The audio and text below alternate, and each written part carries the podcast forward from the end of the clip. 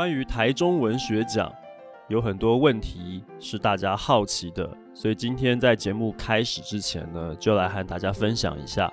首先呢，第一个问题是，今年的台中文学奖它的征件截止日是什么时候呢？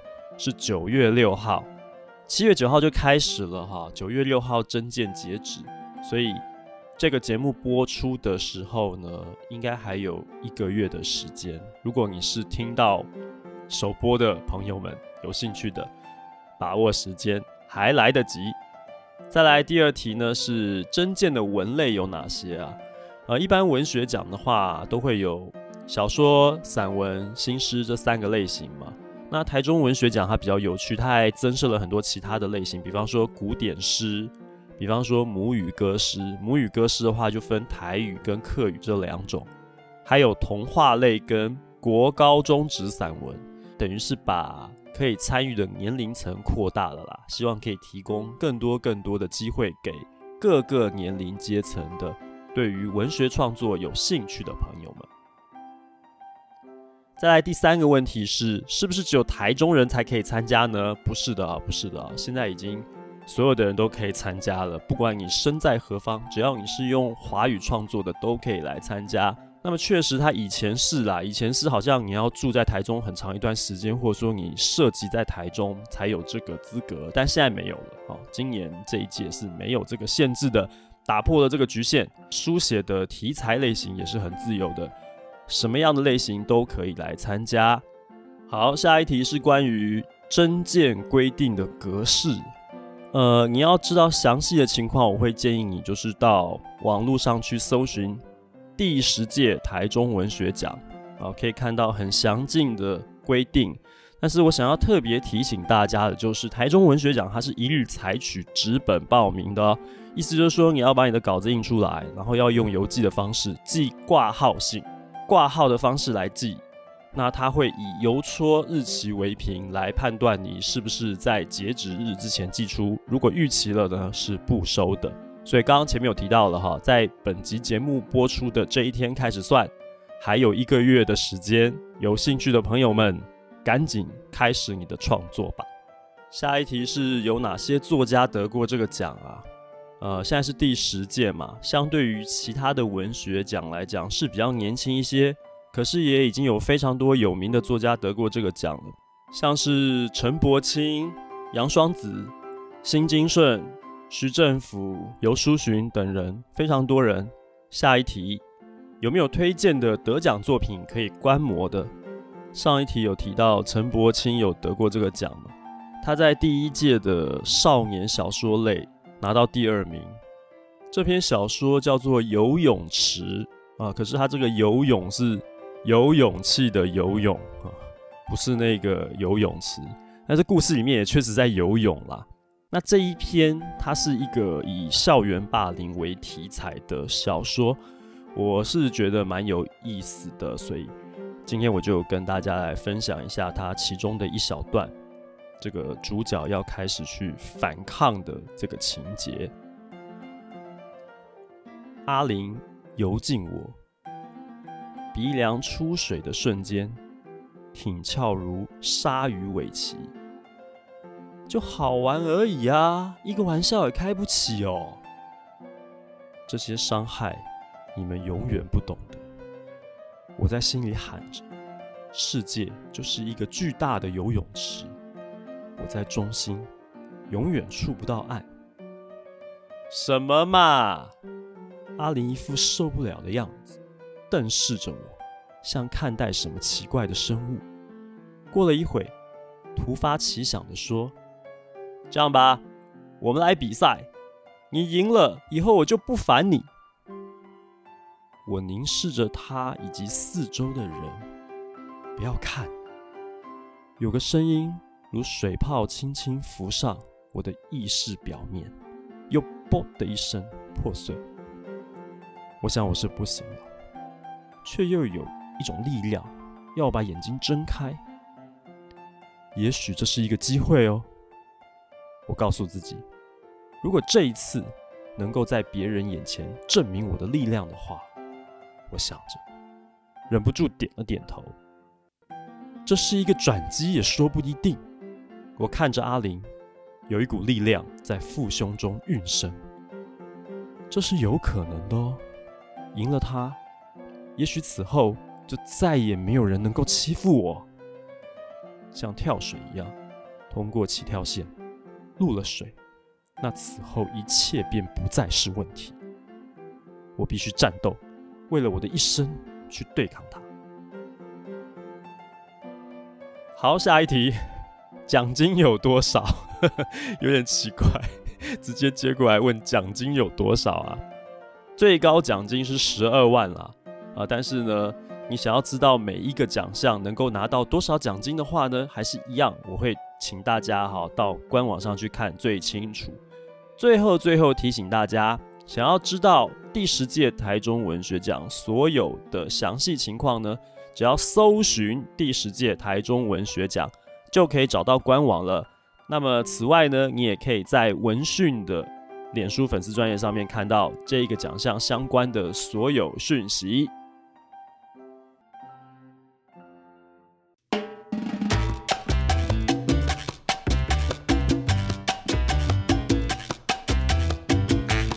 现在收听的是老编尧舜聊出版，我们聊书、聊杂志、聊媒体、聊网络、聊编辑、聊行销、聊写作、聊阅读。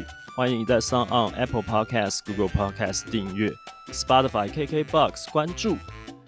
今天呢，非常高兴再次邀请到我们的好朋友 B 边。嗨，我是 B 边，边笑边哭的 B 边。今天为什么要邀请 B 边呢？因为 B 边的粉砖边笑边哭呢，是一个讨论韩剧。讨论韩剧非常权威的一个粉丝专页，这样感觉好像都没有在经营本业。没有啦，开玩笑的啦，主要是因为《Korea》这一本杂志书，这个书呢，我们也找了 B 编来合作。你可不可以跟我们讲一下，你最近那个粉砖上面触及率最高的那一篇到底是怎么回事？我后来发现，我掌握了脸书流量的秘密。最近只要发《机智医生生活》，就这种话题性很高的韩剧，或者是大家都在讨论的东西，你的流量就会很惊人。像我前两天发一篇，就是第四集的观后猜测剧情走向的文，现在它也已经破十万触及了。那也是你看了这个剧，你有所斩获，而且你是几乎用一种文本分析的态度在。在推理这个剧后面的走势，有这些斩获，有这些内容才会扩散吧？你纯粹只是贴一些剧照，应该是不会有很大的流量。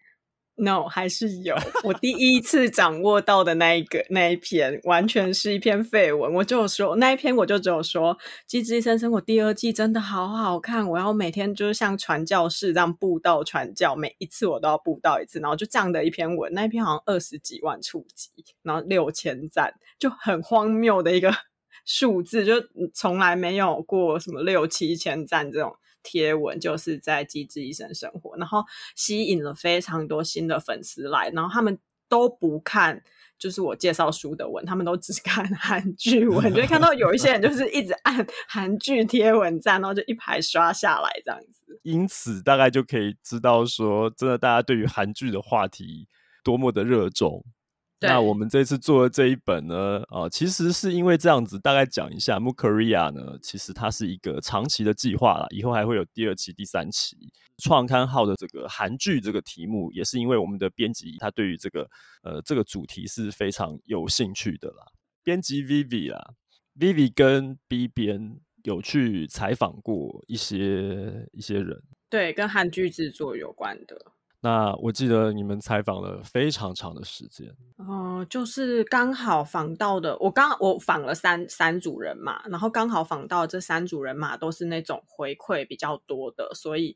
对方会，你一个问题，他可以再延伸十个问题出来的时候，虽然以我的角度来讲，以采访者的角度来讲，就会觉得超棒，因为你后面就很多素材可以拿来用。但那个当下会觉得超累，因为 同一个话题，你可能要聊三四个小时这么久。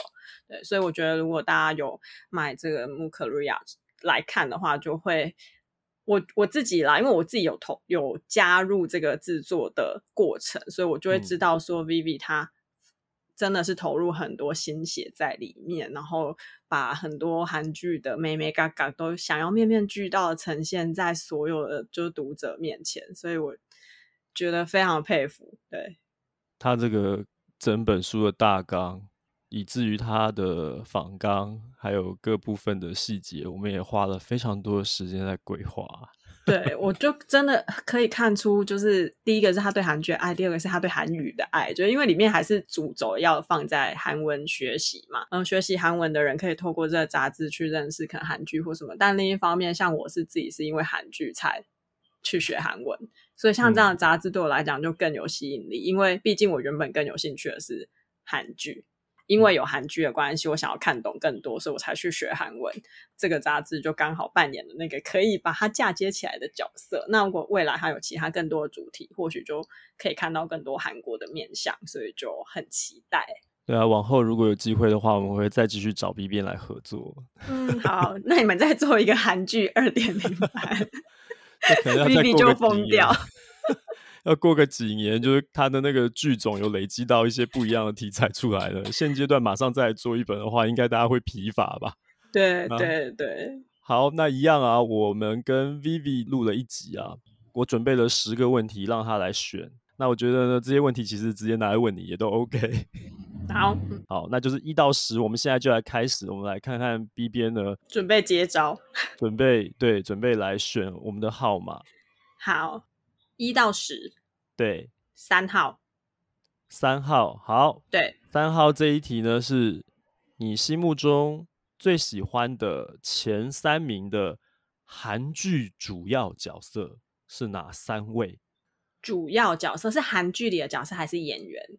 是韩剧里面的角色，而不是那个演员本人。哦韩剧里面的角色，而不是演员。你可能会先想到的是有三部你喜欢的剧，然后三部剧里面的哪一个角色，嗯，是你喜欢的？哇，这个就范围很大。我刚刚是很认真的在想我的前三名片单前三名，但我的片单前三名里面要我马上讲说，哎，我超爱里面的这一个角色的话，我反而会有一点点犹豫，所以我就再回头想我喜欢的其他剧的。其他角色，因为我片单前三名可能是他会在我片单前三名，是因为他剧情、选角、编剧，还有整个流畅度可能都很好，可能不单纯只是里面的一个角色让我很喜欢。嗯、对，那如果我刚刚再思考了一下，如果硬要选第一名，我会给《金牌救援》的白团长，姓白吧？我印象中，好，对，他不是我的前十名的韩剧，但是我会选这个角色。嗯哼。啊，金牌救援可能是我前三名的韩剧，因为他还是有点脱离我的少女心，他没有恋爱线，所以我有点没有办法排进我的前十名。有我自己在粉砖上做很多梗图，帮他加恋爱线。那个是那个同人同人的部分，同人的恋爱线。这样讲好了，就是我之所以会做这么多梗图，用这部剧做这么多梗图，就表达了我对这部剧的热爱。这部剧是真的很好看，然后之所以特别喜欢这个角色，也是因为他展现了一个我蛮向往的精神吧，就是在戏里面面对很多困难，然后需要去协调、需要去妥协的时候，他可以知道自己要退到哪里，然后也知道自己前进的时候应该要用怎样的步调前进。如果在现实生活中遇到像这样子的一个主管，也会死心塌地的跟随他，这种感觉。对，而且会跟他求婚。那他可能会很潇洒的离开，自己发展恋爱线。他其实隐隐的还是有他跟他前妻之间的那个莫名的情愫，就是你有印象吗？啊、对啊，很莫名，就是说他们的关系好像其实很好。就是看有点像朋友那样子，对，就是互相陪伴，但是已经不是爱人。对，好。然后这是其中一个，我刚刚想到我，我我自己在观剧的时候会觉得，哦，我想要变成这样的人，或者是我觉得这个人有对有有精神可以让我学习。嗯。然后如果硬要讲第二个话，它也不是我前三名的韩剧，我我第二名应该会给《爱的迫降》的影视里。就是那个女主角，女主角，对，哎，为什么是？然后嗯，对，为什么？是因为我很喜欢她落到北韩的时候，如果因为我那时候在看的时候，就一直在想说，如果今天是我掉到北韩，我应该会直接崩溃吧，然后就会被报警抓走。当然，一方面也是因为这个剧情就是。呃，奇幻爱情戏，就是你真的掉到北韩不会发生这种事情，啊、但他展现的一个态态度是说，不行不行，我的事业都还没有达成，我就不可以在这里被击垮。因为我印象很深刻的一幕戏是，他就脏兮兮的，然后那个玄彬那个角色就把他丢在家里，跟他说，你就躲在家里，先不要动，我要先去处理一个什么什么事情。然后他就很想洗澡，所以他就跑到浴室里，然后才发现自己就是整个脸都是。黑的，然后灰头灰头土脸的这样，那那时候他就拍拍自己的呃二脸颊，说就是要打起精神来，一定要想办法离开这个地方，一定要想办法活下去。然后我很喜欢这一段话，我甚至是前阵之前跟 Vivi 他们就是做那个韩剧台词的 Podcast 的时候，我还选了其中的，就这这一段戏的其中一句，对。对，那详细我现在讲不出来，大家可以回头听那一集。对，那对很久以前了，对，很久以前。但是我真的就是很喜欢他那个时候展现的态度，因为他的求生意志很强。这样听起来，你影视里跟白团长两个有异曲同工之妙，都是在逆境当中，而且是那种很艰难的困境，一般人遇到可能会直接崩溃的那种困境。呃，像白团长，他可能是完全是很沉着的、冷静的面对，然后就算是失败，他也不会说是有很大的情绪起伏，或者说他其实情绪起伏蛮重的，可是他很内敛啦。对，那影视里会比较外放一点，可是他就是正向的、很积极的在面对这些困难。对，没错，所以我就是蛮喜欢这两个小角色的。虽然他们的剧情就是都没有，就是剧情我很喜欢，但是这两出真的都不是我前三名。我现在真的很认真在思考，我前三名戏里面有哪一个是我很喜欢角色。但因为其实里面都会有一些疯子角色，就不会到太喜欢。像我很喜欢《没关系是爱情》啊，但是我没有办法由衷的喜欢呃里面赵寅成或者是孔孝真演的角色。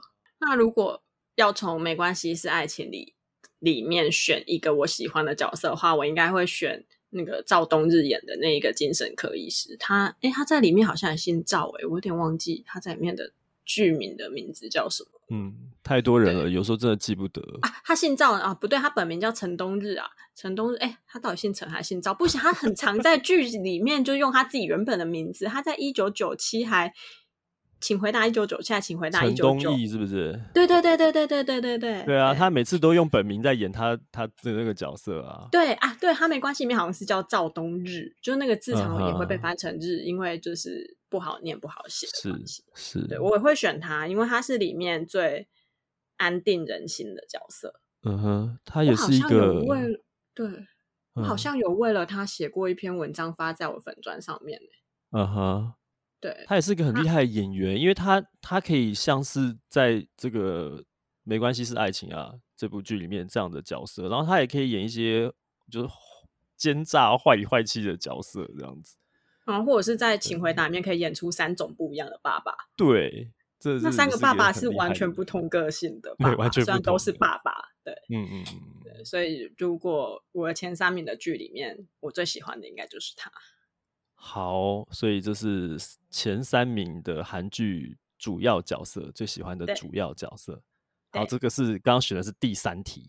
好，那接下来再来选一题吧。对啊，再再选一个号码。八号。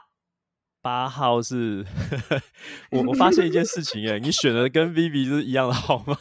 真的？八号对，因为他好像一开始也是抽到三号。嗯，你们是很习惯用三八来开场是不是？因为三，嗯，三是射手座的幸运号码，然后八就是你知道，东方人都喜欢，华语使用者都喜欢八啊。是哦，好，我改天来问问看，Vivi 是不是也这样想？对，还是他只单纯就三八，搞不好他的单纯是这个原因。他他一定不会承认啊。OK，第八题是喜欢的人，你喜欢的人如果是个不解风情的人。嗯，那你会选择是主动出击，嗯，还是算了啦，默默退出？反正他也不懂这样子。我现在喜欢的人就是不解风情的人啊。你 这一题好，我跟你讲，这一题为什么会冒出这一题呢？是来自那个就是《机智医生生活》的这个这个灵感啦。嗯，因为在第一季里面有太多，可以讲太多吗？我、嗯、我印象当中就有两个就是很不解风情的人啦。那一个就是那个他叫硕亨子，杨硕杨硕亨，对，杨硕亨就是那个到第二季还在不解风情的人，妇产科的那一个。对对对对对，他也有他他是到目前为止都还没有，但是就是恋恋爱线完全没有在推进的那。对对对，另外一位呢，到第一季最后到第二季呢，恋爱线就这个脱缰野马，对，直接推进安正元，对对对，对他那个推进超猛的推进。安正元，所以在看这部剧的时候，就觉得怎么有这么多不解风情的男生，面对这种天菜型的 仙女们，然后竟然不为所动，所以就问了这样的一题：如果是你，你刚刚说你现在喜欢的人就不解风情是？我是对啊，老王就是一个完全不浪漫的务实派的人。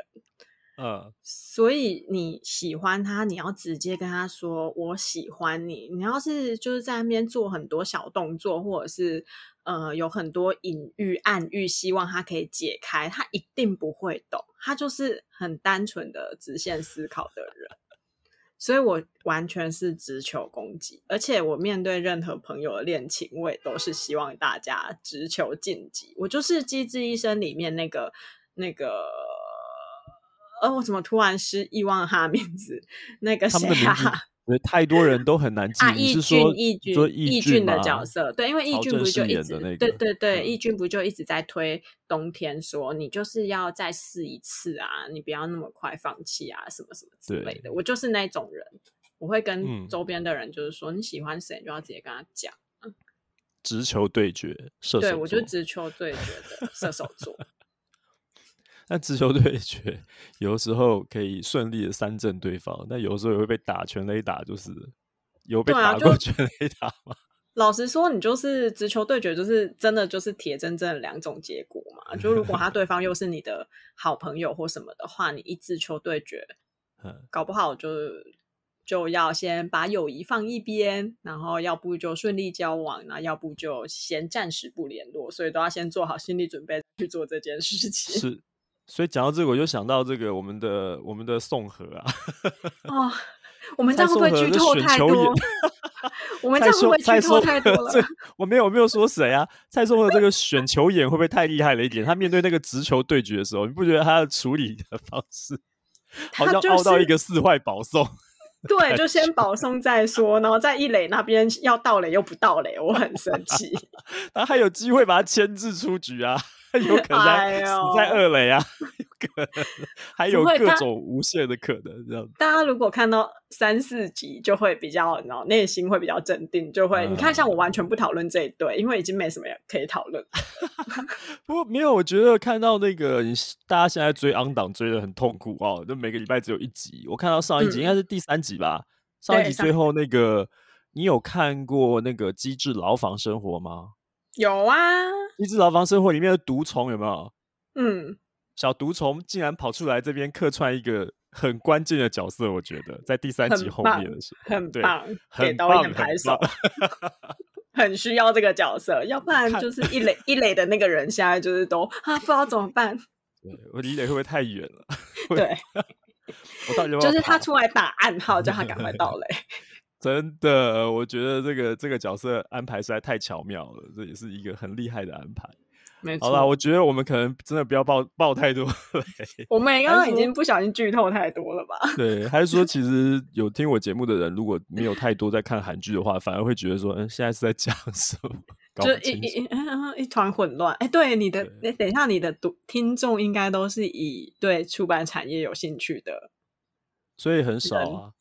哦，哎哎，所以希望大家多多对多多看韩剧，或者喜欢喜欢韩剧的朋友们也可以来听这个节目。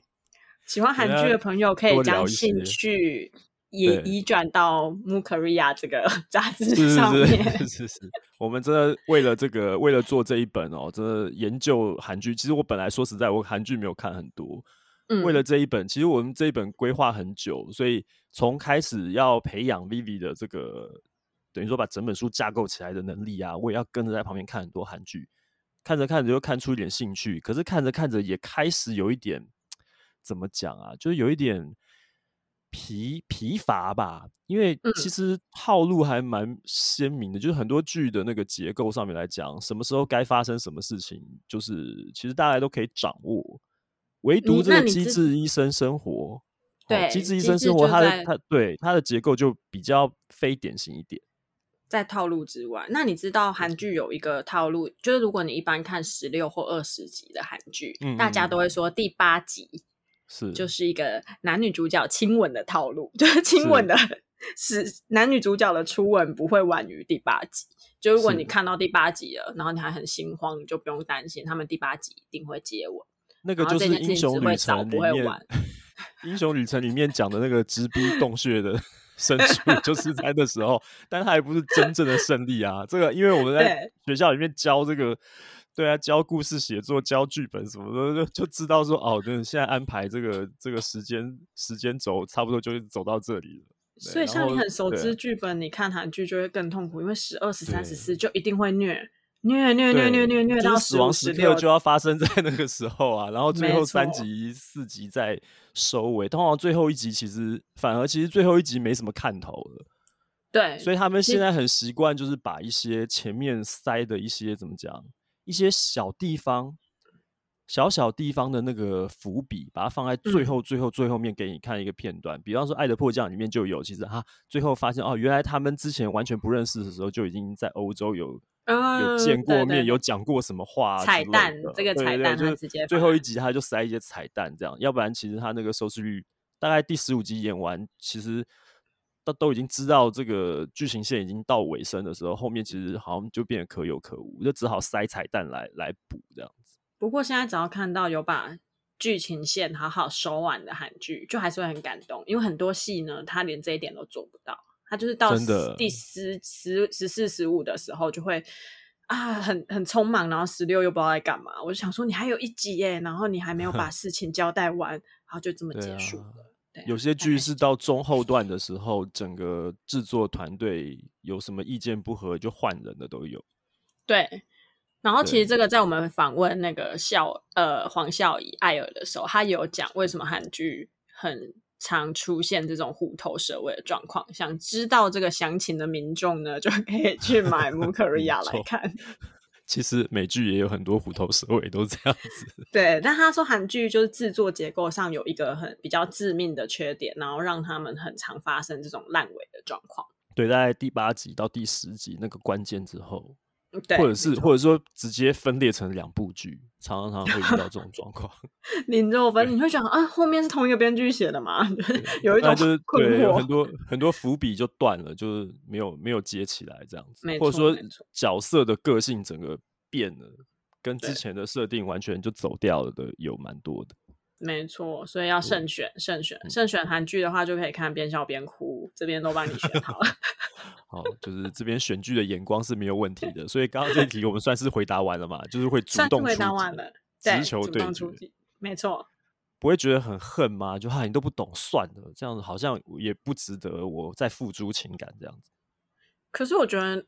我觉得这哦，我这样讲会有点好像男女性别那种差别，但是有一些人的确是比较不擅长去解读过于细腻或过于委婉的表示情感的语言或什么之类的。嗯、你一定要很、嗯、很直接的跟他说：“哎、欸，我喜欢你。”他才会懂。啊、连可能连我自己都是这样的人，所以我才会觉得说：“嗯、哦，那如果你喜欢对方，或者是你对对方有什么样？”呃，未来共度未来的想象的话，都 讲清楚会比较好。嗯哼，嗯哼，我也是觉得是讲清楚比较好啦。嗯、但是，像为什么这一题会想要问，就是因为我就想到那个敏和啊，嗯，他难道讲的还不够清楚吗？所以他后面就已经是积极的在追求啦。我觉得看起来算是很积极，啊、但是他面对的就是大雄所很哦。这真的我就对我就觉得一方面就很希望你们赶快在一起，好不好？可是另外一方面就觉得，如果我是敏和，然后硕亨这样对我，我就觉得很生气耶。就你你我都已经这样，然后你还这值得我再继续？从一些小地方可以看出硕亨对敏和的还是有，对不对？对的一些差别的待遇，小小的，虽然这我不确定是不是敏和后援会，就是像我就非常喜欢敏和的角色，不知道是敏和后援会的过度想象，还是硕亨真的有有所不同。那我觉得对于这一对有所期待的观众，大家就是看一下第四集，可能内心就会比较，我说第二季第四集，内心就会比较踏实一点。是，是啊，其实站在编剧的那个剧情走势的立场来看，还有他们的人物设定的立场来看，大概、嗯。可以猜到后面会怎样，只是说，哎，这个过过程之虐心。但是我早我早上，对，嗯，我早上洗澡的时候突然想说，嗯、如果这一出啊，最后就是一个五对，然后都大家都有情人终成眷属，一个完美大结局，我应该也会内心有点失望，因为我对申元浩导演的期待就是希望他可以拍出一个。与众不同的韩剧，可如果他这一季到最后，嗯、因为我今天就看到粉丝留言说，申元浩导演说不做第三季，那啊不做第三季啊？对，假设他就是要在第二季把这个戏做一个比较收尾收的干净的话，我真的也很害怕他给我一个完美大结局，因为这样又有点太太落入原本韩剧的那种套路了。但如果是这样，我也不意外，就是。大家想看广大的观众还是会希望期待一个 happy ending，或者说也不要，就算它不是一个完美的，但是那个留下那个遗憾，也会尽可能做到的是比较正向的那一种，而不是那种很虐心的结局。也是，啦啊，希望啦。但我真的是希望，啊，我我真的觉得对他来讲，把这出戏收尾也是一个。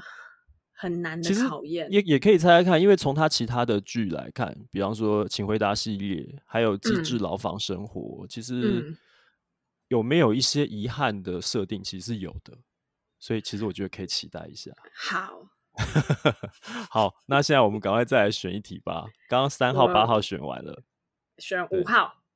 五号哦，五、嗯、号这一题就是你看过觉得最奇怪的韩剧是哪一部？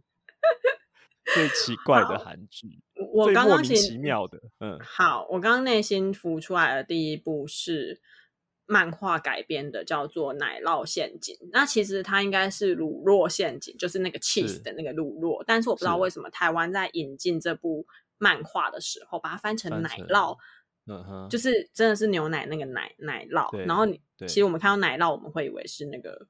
白白的那种，很像布丁的那个奶酪，那其实它韩文是 cheese，就是乳酪陷阱，就是说老鼠的那个陷阱会有一块乳酪在那边，嗯，然后你会忍不住的去吃它，然后掉进去这样子。然后，呃，这一部韩韩国的漫画其实非常好看，所以当他决定要改编成韩剧的时候，我超级期待。可是它也是我到目前为止，只要一想起来，我就会很生气的韩剧。因为我会觉得他是我奇怪第一名，是他到了大概十二、十三集，就是我们刚刚讨论的剧的后段的时候，因为剧组吧，好像那时候的八卦是说编编剧、导演跟男主角之间有一点点摩擦跟不愉快，所以导致这一出戏后半十四、十五、十六。很多应该由男主角完成的剧情是由男配角完成的。哦、uh, uh-huh.，对，他直接改了剧本，就是把漫画里面很多是男女主角的互动改成男配角跟女主角的互动。那你以一个追戏的人来讲，就会觉得 Oh my God，这也太莫名其妙了吧？就算你没有看过漫画，你也会觉得为什么突然间到了十二、十三、十四后半段的时候，男配角的戏份整个。很多，然后男主角几乎就是萎缩到没有戏份，而且他到第十六集的时候吧，我记得那时候还有网友就是很很戏谑去说他十六集到底出现了几分钟，他的戏几乎都被剪光，被砍光了，是不是？嗯，所以我我我是不太能够理解这个状况，就算剧组跟男主角之间可能有一些摩擦或怎样的，但是因为戏已经 on 档了吧，那这也是就是。我们访问那个黄孝宇的时候有讲到，就是韩剧常是可能拍六集八集，它就要上档，然后后面就会是九到十六集或九到二十集的时候，是一边播一边拍，所以会变成呃，你有可能前面八集会其实就蛮好看的，但后面就会很赶，或者是会像这样发生这种有可能改剧本的这种状况。那大部分都不会这么意气用事。就我看那么多韩剧，好像没有到导演剧组真的不合，然后那么意气用事的把男主角的戏都删删光的这种状况。然后这出戏我要直接爆雷，反正这出戏最后也没有让男女主角在一起。嗯哼，嗯哼，就非常的莫名其妙。就想说这漫画家不会生气嘛？因为我后来看漫画就觉得没有啊，漫画完全不是这种走向，可是他完全就大改一波，嗯、就嗯哼，对，很奇怪，这是我心中奇怪，又莫名其妙又生气的第一名，嗯，因为他前 面真的很好看，然后推荐给超多人看，然后大家到第十二集的时候我就跟大家，就后面的时候。我就只能跟大家道歉，说对不起，就 后面真的很难 看。不是你的问题啊，后面是出了一些事情。其实我们大概知道这部剧，我们大概知道那个奶酪其实是奶奶酪陷阱嘛。嗯，就乳乳酪奶酪，其实那个酪是同一个字啊。嗯嗯嗯。这部剧为什么我们会知道它幕后其实有出一些问题，是因为这个我们 B 公司。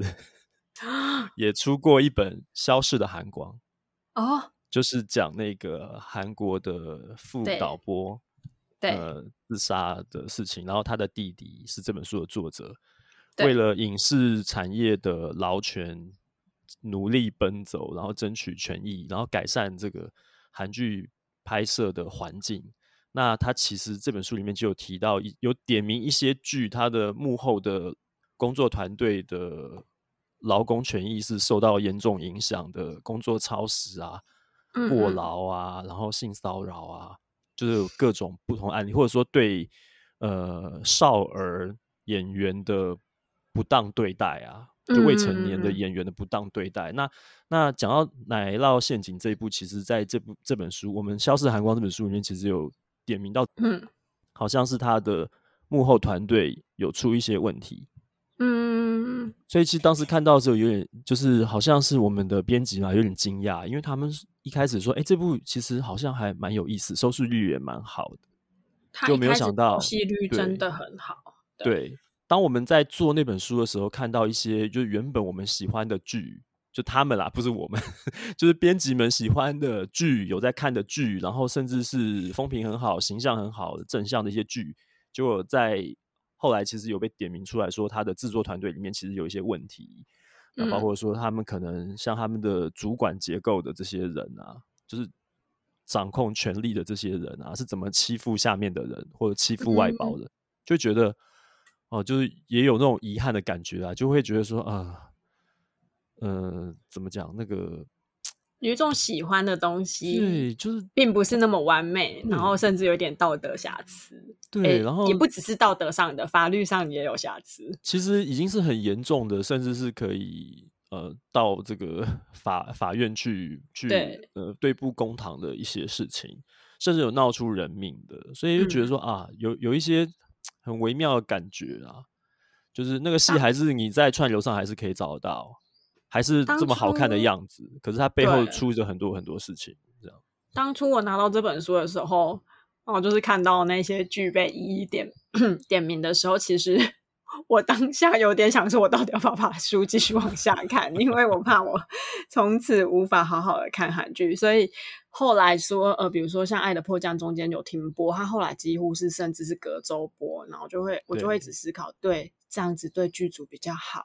这么冷的天气下，怎么可以要求他们还要拍这种户外的戏呢？就是这么冷啊，哦，你就会正向思考一点，或者是机制一周只更新一次，不是？那就说申源浩希望就是好好，他他有一个理想，他希望剧组可以好好拍戏。好，那我就要接受。对，对啊，其实是这样是没错。没错，迷弟迷妹们也就是往这个好处想，uh -huh. 因为实在太多网络上其实蛮多人会讲说，为什么机智一个礼拜只有一集啊，什么等等之类会抱怨，然后一般韩剧都两集啊，什么什么的。这其实也就是没有买卖就没有杀害嘛，可以这样讲。就 是观众其实要能够理解这件事情，要不然哈，这个怎么样？就像是呃这些韩剧供应商好了，他们就会因为。大家的急切，然后为了要占得先机，为了要抢到好的收视率，就开始做一些压榨。嗯、那其实苦到的是这些。说实在，如果真的把整个工作环境变成这样子，韩剧的品质也会下降。没错，没错，而且烂尾的机会就会更多，所以大家要顾及大局的思考。是，我们也非常的感谢，就是说韩帅，就是这个韩光的弟弟，韩帅他做这个事业完全就是一个公益事业，然后他们这在这本书里面其实介绍了他怎么样去争取这些权利。其实后来的一些。呃，韩剧的，比方说电视公司还是制作公司啊，就比较不敢做这些事情。其实要不是因为有这些人的奔走，可能现在环境也不会有所改善吧。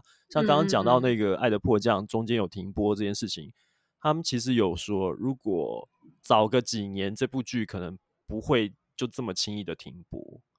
可能就算是孙艺珍，对，对啊，就算就算孙孙艺珍真的生病，然后不行，他们也会。硬着头皮，就是非得逼着他要上架。不管你是多大势的演员，我就是要 on 档。你现在管你是怎样病的多重，脚受伤什么的，都你坐个轮椅都要在那边。我把那个镜头抓一个角度，让你去把它演完。就是真的会发生这种事情，对。因为在这本书里面，其实提到很多，就是同一个公司、同一个电视台的以前的剧是这样，他们现在比较不会这样。对啊，所以我后面还是要有勇气把它。好好的再把它 读完，就是我可能就是他前面点名的那些戏，我后面就会可以改观，是不是？我在读到边的时候就想说，Oh my god，我要继续往下看吗？嗯？他其实有提到很多正面的例子哦，比方他有提到奉俊昊，就是一个、嗯、我才不管你什么要不要 on 档，嗯，我的我的工作团队要能够得到好的照顾，我我不能牺牲他们的权益，那一方面也是为了我的拍摄品质。所以他就有特别提到奉俊昊，那是在他得金像奖之前就被提出来的优良的案例。所以其实在告诉大家说，不是一定要做成那样子，你的收视率才会好。嗯，奉导演就可以做得到啊，你们为什么不学，往好的地方学呢？所以是说，这好的剧组才能拍出好的影像啊。是啊，对啊，所以好。我们突然很沉重，对，我们拉回来吧。其实也不会啦，我觉得从一个这样子的怎么置死地而后生好了。现在起码一切的这个、嗯、呃发展的这个走势都是往正面的地方去，我觉得这样就还不错啦。最奇怪的韩剧，对，最奇怪的韩剧，嗯，这个那我要选，接下来我要再选一个，对不对？九号，还有你还要再选两题，九号是不是？对，先九号哇，九号这一题是这样子：你在你在公司里的直属主管，假设啊，假设你的直属主管平常一直欺压你，嗯，压榨你，然后把一些应该他要负责的事情都丢给你，就是推诿啊什么的，就是争功诿过，然后每次都是你被他欺负这样子。结果有一天，你这个直属主管他是婚外情，然后他婚外情的对象，他婚外情的对象的。配偶跑来公司里面大闹，说：“你怎么可以勾引我的另一半？”嗯，嗯，嗯，如果碰到这种事情的时候，你在旁边看到这一切，嗯，那时你的心情、你的感受会怎么样？你会做些什么事情？第一时间应该会有点痛快吧，就觉得啊，一直欺负我的人，终于获得了一个，终于做错了一件事情，然后会被谴责，然后。嗯道德上，无论是道德上还是在他整个人品或什么，大家对他的评价一定会变差。可是另一方面，嗯、因为我是脑内小剧场很多的人，所以我一定会开始往下想：嗯、接下来这个人还会留在我们公司吗？他会因为这一件事情被公司呃 fire 吗？那我现在需要阻止这个人吗？还是让他在这边继续闹下去呢？那我阻止他的话，我是不是就代表我袒呃袒护我的前？我的上司呢？可是我不阻止他的话，是不是就代表我冷眼旁观，没有尽到一个呃，身为这间公司的员工的，好像某一某一种职责，或者是呃，我分内该做的事情或什么之类？就我脑内应该会有这样的小剧场出现。嗯嗯嗯嗯嗯所以现在我要讲我当下可能要做的反应或判断吗？好啊，好啊，你当下会怎么样？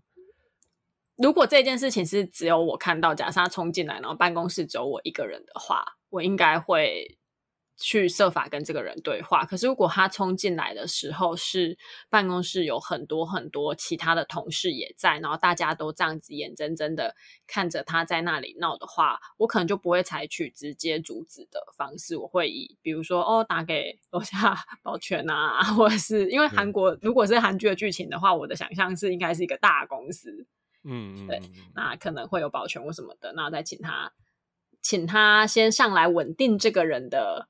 情绪就是先以这个人的情绪不要太激烈为准，嗯、然后再看看后面要怎么处理，嗯、而不会直接去阻止他。但如果只有我跟他两个人的话，或许我就会试着跟他 对话，看是发生了什么事情。嗯、对，嗯，好，这一题的灵感来源是卫生，韩剧卫生，那里面有。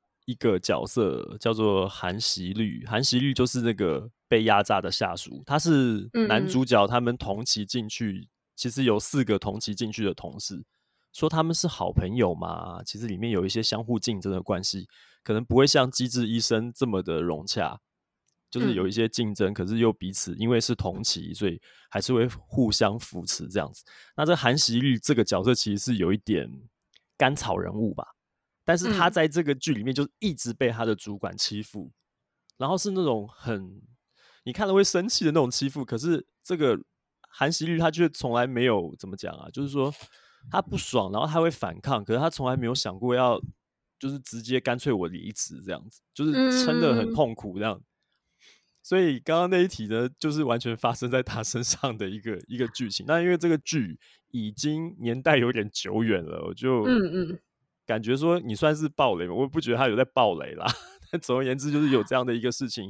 然后我可以跟你讲一个非常惊人的事情，就是你刚刚回答的那个过程当中，嗯，非常符合这个锡律的 这个 心路历程。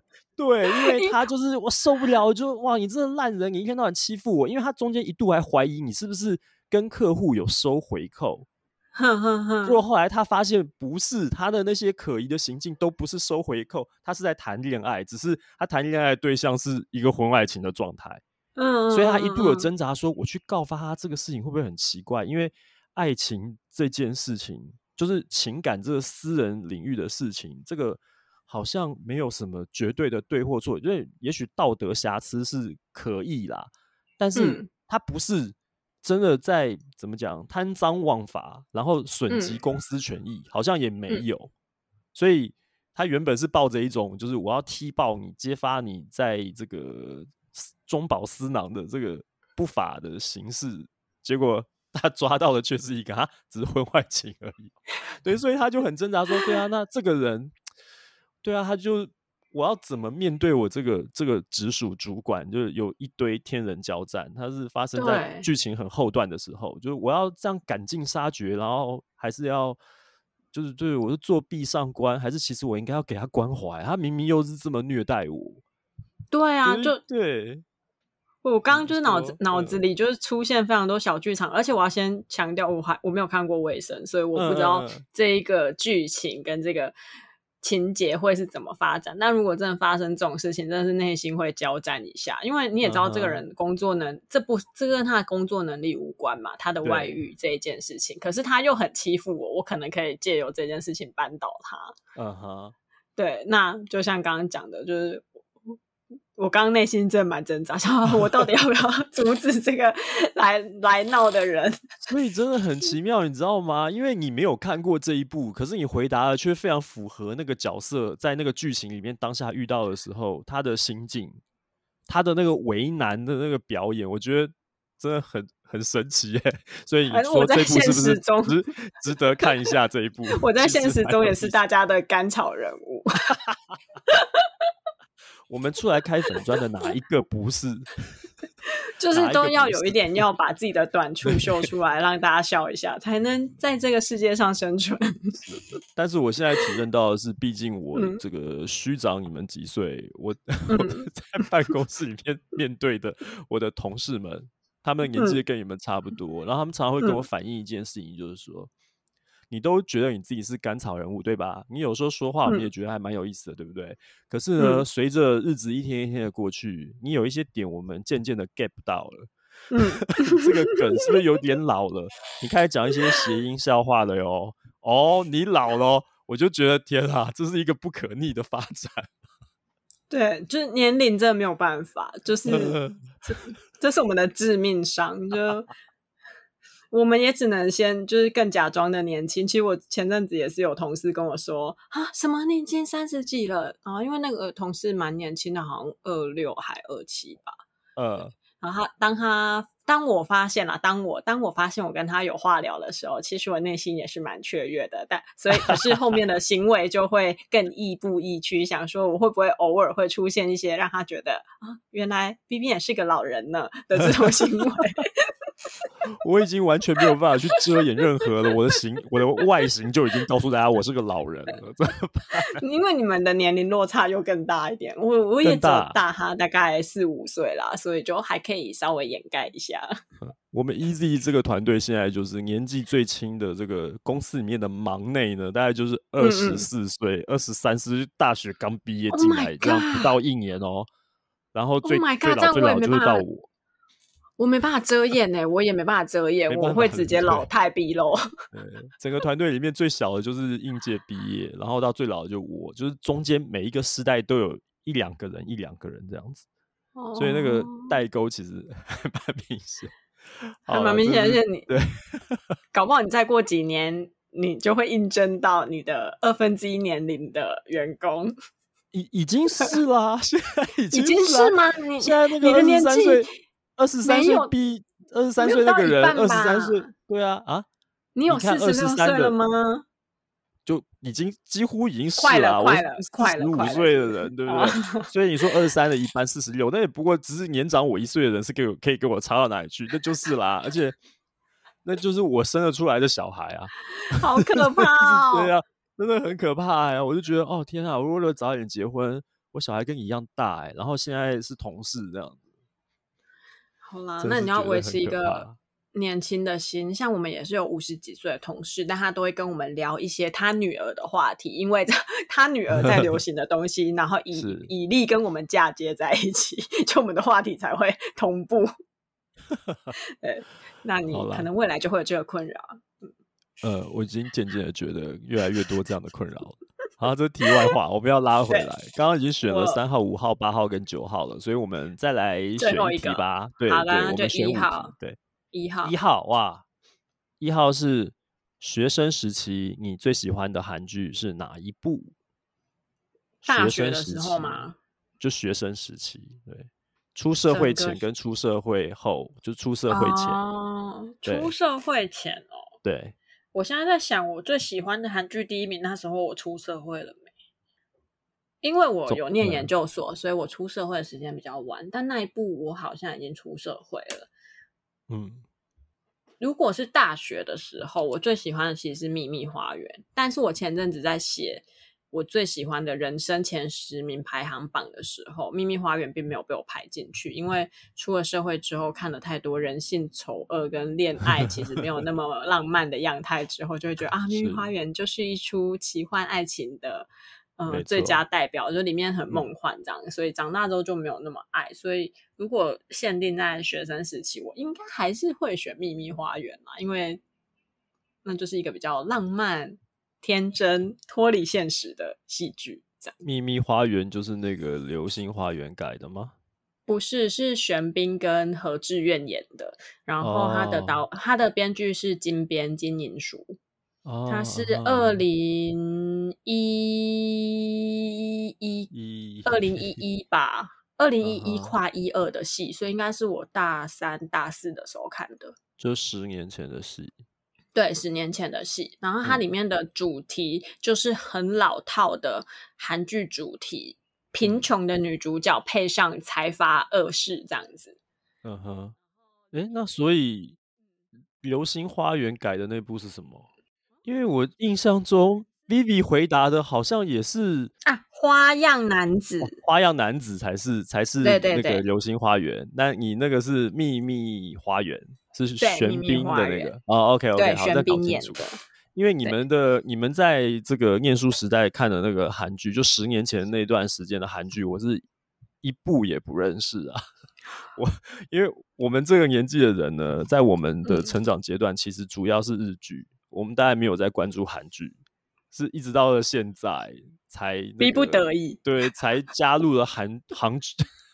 韩剧，韩剧，韩 啊，这是韩剧，韩剧的行列没有办法。对，韩剧的行列讲韩剧的行列，年纪大，讲成韩剧很好笑。韩剧，韩剧的行列，哎，什么东西？哎，韩韩剧的行列，韩剧的行列，对。OK，好，五题聊完了。